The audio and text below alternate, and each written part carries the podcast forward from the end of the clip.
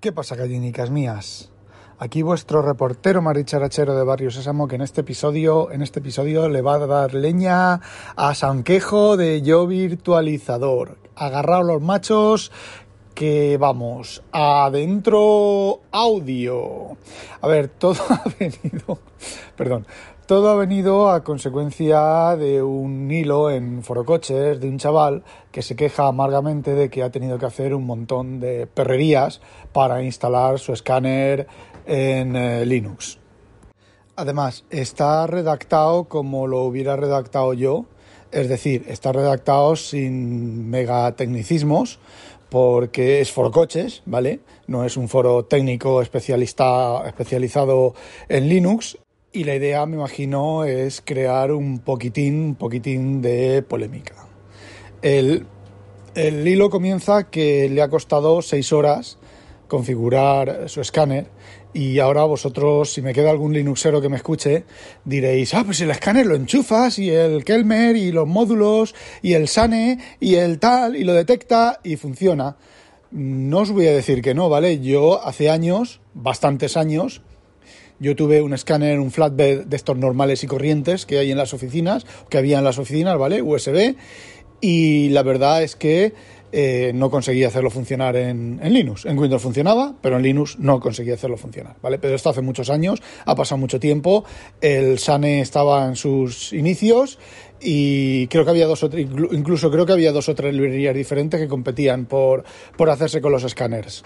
Si tienes la suerte de que tu escáner está directamente en el listado, pues posiblemente funcione, me refiero ahora hemos vuelto a la actualidad, posiblemente funcione con solo enchufarlo. Y ahora me diréis, ¿y por qué no te compras un escáner que esté en la lista de los escáneres de Linux? Pues porque a lo mejor no lo puedo comprar. A lo mejor no lo tengo disponible donde, donde yo lo compro. O simplemente tengo un escáner. Yo el escáner que tengo lo tengo 15 años, ¿vale? Puede que lo tenga más tiempo. El escáner que tengo ahora, ¿vale? No el que tenía antes. El que tenía antes creo que eh, lo tiré a la basura. Simplemente funcionaba tan despacio y tan lento y tan asqueroso que o lo regalé o lo tiré a la basura o se me rompió o alguna cosa de esas. Bueno, el tema es que, eh, bueno, pues el chaval se queja de que ha tardado seis horas. Y lo ha puesto, a ver, el chaval, eh, yo quiero creer que tiene algo de conocimiento porque algunas cosas que ha dicho son un poco burras. Por ejemplo, después de tener eh, todo lo que ha tenido que hacer funcionando, descubre que era de 32 bits y que su sistema operativo es de 64 bits, con lo cual ha tenido que meter ahí un emulador, ¿vale? Ha tenido que meter o cargar las librerías de, emulación de 32 eh, bits bajo 64 bits, el SysWow 64 en Windows, en Linux, pues no sé cómo se llamará, ¿vale? Windows trae eso de serie. Bueno, pues, eh, por ejemplo, esa es una de las chorradas que ha puesto el chaval que mmm, yo no lo hubiera puesto así, pero vale, sí. Bueno, el chaval dice que ha tenido que editar ficheros de código fuente. Ya os adelanto yo que eso me ha pasado a mí, me ha pasado incluso con versiones antiguas de KDE. Ahora creo que la última vez que compilé las, bueno, las últimas veces que me dio por compilar KDE ya no pasaba, pero sí que me ha pasado eso muchas veces de compilar, eh, de bajarme un código fuente. ¿Por qué? Pues porque quiero, porque el, Linux es código fuente y yo quiero, yo mi última etapa linuxera eh, fue de ser gentuza, ¿vale? Yo tenía instalada una gentoo y me lo compilaba todo. De hecho, que yo creo que ya lo he comentado aquí, yo, siempre yo siempre instalaba Gentoo desde el Stage 1. Es decir, creaba, cargaba un sistema mínimo de Linux, compilaba lo básico, arrancaba sobre el compilado de lo básico, volvía a compilarlo todo desde la compilación y volvía a arrancar y entonces ya empezaba ya a instalar pues lo que yo normalmente, porque yo siempre he sido un KDEita, yo soy un dragoncita, dragoncito y no sé si lo sabéis, pero las primeras versiones de KDE llevaban un dragón, era un icono de un dragón. Y bueno, había que jugar también con las opciones del compilador, porque eh, sobre todo con las opciones de optimización, a partir de O3, por ejemplo, en el GCC, pues ya no tenía mucho sentido. Ahora no lo sé, pero no tenía mucho sentido porque lo único que hacía era romper el código, incluso ni compilaba a veces, cambiando el, nivel de, de optimización. Y la verdad, bueno, es que el GCC era malo, ¿eh? El GCC era malo, el optimizador del GCC, por lo menos cuando yo compilaba y cuando yo me hacía esas cosas, era malote, ¿vale? De hecho, eh, yo jamás, jamás, una vez en una rutina de, de, codificación de ADPCM de audio, que por cierto salió en el Slack, en el Slack. Uy, en el Discord de WinTablet hace un par de días, eh, excepto en la una rutina de decodificación de ADPCM, excepto en esa, el Code Warrior, que era un compilador para Coldfire, excepto en esa situación, yo he visto fallar al optimizador del compilador. Con lo cual me tocó a mí hacer eh, ciertas optimizaciones a mano en el ensamblador, en el ensamblador emitido, y usar un goto, ¿vale? Yo creo que he usado en mi vida, mm, no sé, tres, cuatro gotos a lo largo de mi vida. Uno de ellos fue ese, para optimizar el, código, para que saltara, en lugar de hacer eh, de test eh, un bucle y un test y un bucle y un test y un bucle y un test, pues goto y punto. Goto al salto final y punto. Y teniendo en cuenta, bueno, por los registros, ¿vale? Que los registros, que se, las cosas estuvieran en los registros adecuados. Bueno, eh, el tema es que la optimización, yo no recuerdo que un compilador optimizador me haya estropeado el código o sea, el, programa haya funcionado mal. Acabo de acordarme de una situación en la que me ha funcionado mal y no hace mucho. ¿Vale? Bueno, pues eh, decía que eh, muy pocas situaciones ahí me ha fallado el compilador. En Visual Studio estoy haciendo un, hace tres años, cuatro años, hice una de nuestro programa una variación para eh, bueno para una cosa y eh, era un código spaghetti, tenía que ser código spaghetti porque lo que recibía el programa era un buffer binario, ¿vale?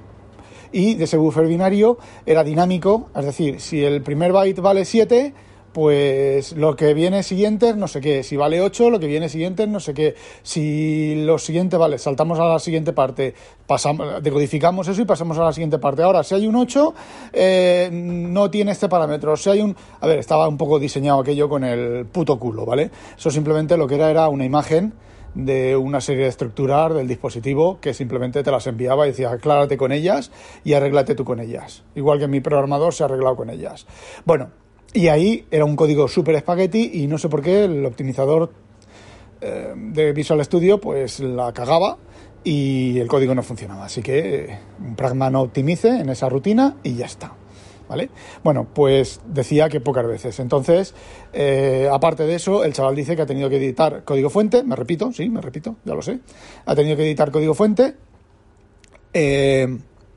a mí me ha pasado, ¿vale? Y me ha pasado porque a ver. Mm, C, sobre todo en C, ¿vale? C eh, es un lenguaje muy complejo. Y una cosa es que tú te construyas una aplicación para funcionar, por ejemplo, la aplicación mía, la aplicación mía, si no es en la configuración exacta que yo tengo, no compila, porque utiliza librerías y utiliza eh, herramientas de, línea de comandos mías hechas por mí, ¿vale? Que procesan durante la compilación, procesan el, hacen cosas y copian unos ficheros a un sitio y otros ficheros a otro para continuar la compilación, ¿vale? Son 52, un proyecto es una solución con 52 proyectos. Algunos de ellos lo que se hacen se compilan. Bueno, no lío la, la, esto más. Bueno, pues entonces, eh, pero se supone que es código fuente, se supone que el código se ha de poder compilar en cualquier sitio y se deben de poder detectar no solo las dependencias, sino que compile con diferentes versiones del compilador. Entonces, pues yo me he encontrado mucho código que con la versión de GCC 348 pues que no sé si existe, compila, pero con la 349 o con la 347 no compila. ¿Vale? Entonces, ¿por qué? Porque el orden de las cabeceras, el, que las cabeceras en lugar de llevar, sea incluye comillas eh, stdio.h, comillas, pero resulta que en la siguiente versión eso debe de ir entre, entre llaves de, de mayor que y de menor que, porque es una cabecera estándar, ¿vale? O incluso sin el H, eh, los compiladores más modernos. Eh, pues ese tipo de cosas, pues eh, hay que saber programar, ¿vale? Hay que saber que incluye ese tedio va entre mayor y menor que y no entre comillas. Eh, da igual que te lo haya hecho una herramienta de automatización o que lo hayas hecho tú a mano. Entonces tú con tu compilador a ti te funciona, pero mi compilador no funciona. Entonces si tú vas a hacer algo que ha de ser compilado por otra gente también, lo que tienes que hacer, como el open source, lo que tienes que hacer es probar a compilarlo en una máquina limpia. Por ejemplo, una máquina virtual. Porque otro de los problemas que yo me he encontrado eh, son las dependencias. Que tú en tu distribución tienes la librería King y la tienes instalada que viene en tu distro de serie, pero en mi distro de serie no viene King. Entonces tú lo que tienes que hacerte es tener una máquina virtual con una instalación de Linux mínima, la más sencilla, y ahí ejecutar el automake, el autoconf y ese tipo de cosas para que te genere las dependencias necesarias. Porque ya no se trata de que tires a compilar y te diga, no puedo compilar porque falta el paquete pitipin, ¿vale? Pues tú coges y apt-get install pitipin o pip eh, lo que sea, o lo que sea, ¿vale? Eh, y te lo instalas, ¿vale? Pero otra cosa es que te diga, comprobando paquetes, pi, pi, pi, todo bien, se ponga a compilar y luego diga, no encuentro la cabecera pitipin.h y tú dices, pitipin.h. Mm, a ver, apt caché search pitipin 2500 librerías. Bueno, bueno, bueno, bueno, bueno, bueno. Eh, instala pitipin caché, ¿vale? Mira, a mí, me huele que es pitipin caché. apt get install pitipin caché. Compilas, make, make. Ahora sí que ha cogido pitipin.h, pero le falta pitipindios.com.h. Ah, coño, que era el dios.com.h. Desinstala el paquete anterior, instala pitipindios.com.dios.com, eh, dev, ¿vale? Dev, dev, para que te ponga las cabeceras. Y entonces continúa. Si eso, el que ha desarrollado la librería tuviera una máquina virtual limpia y probara antes de subir el código a compilar, hacer, no, bueno, sí, a compilar y a ejecutar el automake y autoconf, pues ese tipo de errores de dependencias eh, desaparecerían, ¿vale? Y hay muchas veces, por eso mismo que digo que hay que editar ficheros, hay que editar ficheros. Yo recuerdo un bug del kernel con el Microsoft Natural Keyboard, lo he contado otras veces, y había que editar un fichero y cambiar eh, una, un array estático, un array de 256 bytes, por uno de 512. ¿Por qué? Porque los teclados, a partir de ese momento, muchos teclados también lo llevaban, eh, con 256 bytes el, mapa de caracteres del teclado eh, de hardware no cabía. Tenía más por las teclas multimedia y demás. Y da gracias que los kernels, bueno, en aquella época yo recuerdo de estar tecleando y te soltaba una letra ahí en medio y decías, ¿qué esto qué, qué, qué? O te estabas mirando la pantalla en la consola y, y te saltaban tres letras era pues el desbordamiento de buffer del teclado, del mapa del teclado, que pisaba otra cosa de memoria y bueno, le daba por salir por pantalla. Mejor que le diera por salir por pantalla que no reventar una rutina criptográfica, ¿no? Y bueno, llegamos casi al final de la, de la, tesis, de mi tesis. Vale, una vez que el chaval lo configuró todo y lo tuvo todo configurando, parece ser que tiene el escáner eh, funcionando. Y aquí es cuando entro yo. Y eh, bueno, en eh, Foro Coches los han empezado, lo han empezado a criticar porque es que, eh, bueno, lo han criticado, ¿vale? Algunas cosas son criticables, otras no son criticables de lo que dice el chaval, tiene más razón que un santo, pero la cosa es que ahora me diréis, vosotros estaréis pensando, vosotros Linux, pero si es un escáner, tal, no sé qué, no sé, vale, vale, os, os pido que me instaléis el PlusTech OptiBook, OptiBook 3600P, creo que es eh, de profesional, ¿vale? Eh, es un escáner que tiene seis botones eh, hardware, dos de los cuales cambian la funcionalidad del escáner. Uno de ellos lo pone en escaneo de libros, especial de libros, con funcionalidades especiales, autorrecorte, autorrotación y algunas cosas más. Y otro de los botones lo pone en escáner flatbed normal y corriente, pues el típico escáner de oficina que pones una hoja y te la escanea, ¿vale? Eh, instaladme ese driver, ese escáner en, mi, en, un Linux. Y sí, a lo mejor, a lo mejor yo no conseguí hacerlo funcionar en Linux, ¿eh? A lo mejor, como escáner normal, funciona. Luego Sam, que aquí es donde entra Sam, dice que con macros, porque eso no son más que funcionalidades de botones y demás, luego con macros te tienes que hacer las macros para que el programa de escanear, que no sé qué, el cliente que hace el escaneo, eh, eh, cliente que hace el escaneo, eh, a ver, yo, eh, ¿cómo, lo explicaría yo? A ver, a ver si me, si me entendéis. Yo llego, enchufo mi PlusTech OptiBook 3600p, mm, eh, le doy al botón de libros y me hace una aplicación, ¡pum! Se me abre la aplicación del escáner, que lleva el escáner, para escanear libros. Le doy al botón del escáner normal y se me abre la aplicación. La aplicación es la misma aplicación, ¿vale? Pero en modo escaneo normal.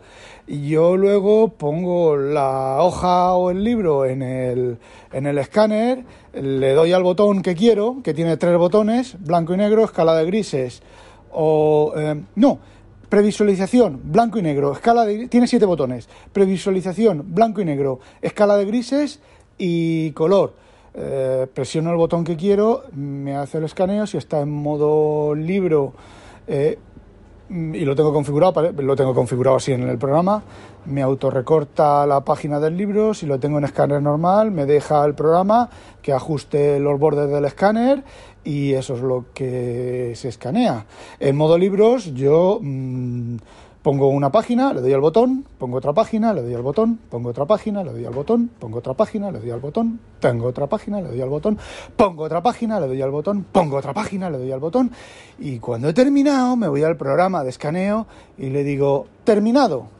Y dependiendo de las configuraciones, a partir de todos los escaneos me genera un PDF, ¿vale? Eh, y no tengo instalado el software de AVI, pero le hace el OCR, el software de AVI que venía con el escáner, eh, me hace el OCR y me genera un PDF o un doc con el OCR hecho, depende de cómo lo haya configurado yo antes de empezar a escanear, no, durante el escaneo, porque durante el escaneo yo le puedo decir a este escáner en el software 180 eh, grados las, las, páginas impares, lo del autorrecorte, ¿vale? Lo puedes grabar, lo puedes dejar por defecto, unos valores por defecto, la calidad del PDF, la calidad del escaneo, todo eso automáticamente. Yo solo tengo que poner hoja y apretar botón del escáner, no del software. Con lo cual mis manos no se quitan del escáner. Foto, escáner. O sea, escáner, paso página, escáner. Giro el libro, eh, aprieto, aprieto botón. A ver, repito. Pongo página, botón. Roto el libro, botón. Paso página, botón. Roto el libro, botón. Cuando he escaneado las 300, 400, 500, 100, 50, 200, 1000, las páginas que sean, voy al software del escáner, le doy al botón. Yo no lo hago así, ¿vale? Pero el escáner, el programa está apretado para eso. Le doy al botón, me genera el PDF, me genera el doc, el Word o me genera. La... Yo lo que lo tengo es, eh, como sé dónde se guardan las, las las imágenes escaneadas, yo lo que hago es cojo las, las imágenes escaneadas y me las proceso yo, pero eso ya lo hago yo porque quiero, ¿vale? Entonces, ¿sabéis cuánto se tardaba a instalar eso? Eh, eh, ejecutar un programa que venía con el escáner, clic, clic, eh, se instalaba todo, enchufabas el escáner y a funcionar. Ahora no, ahora no funciona, en Windows 10 no funciona, tiene que ser eh, Windows 8, yo lo tengo en Windows 7, y el driver hay que instalarlo con dos pasos más, cinco minutos. Antes era un minuto y ahora son cinco minutos. Eh, ¿Cómo queréis que os lo diga yo? En Linux, pues es escáner y ya me diréis, no, claro, pero es que claro, pero es que claro no. Yo en Windows tardo cinco minutos, lo tengo en una máquina virtual, ¿vale? Pero yo tardo cinco minutos en instalarme el escáner y en Linux tardó, bueno, el chaval se ha tardado seis horas, yo puede que tardara más o dejara de, escanear. Eh, de, instalarlo en, en, Linux, porque luego en Linux, por lo que ha comentado Sam, eh, hay que buscar un software que haga el escaneo, que recomponga las páginas, que no sé qué, no sé cuánto, todo ello con macros, con macros. Sí, señores, este es el año de Linux en el escritorio. Y Sam habrá estado nervioso mientras me escuchaba. Eh, Sam, no era por meterme contigo, ¿vale? Eh, solamente quería mantenerte nervioso un, ratín. Bueno, chicos, no olvidéis sospechosos habitualizaros y que no os la pique un pollo belga. ¡A demonio!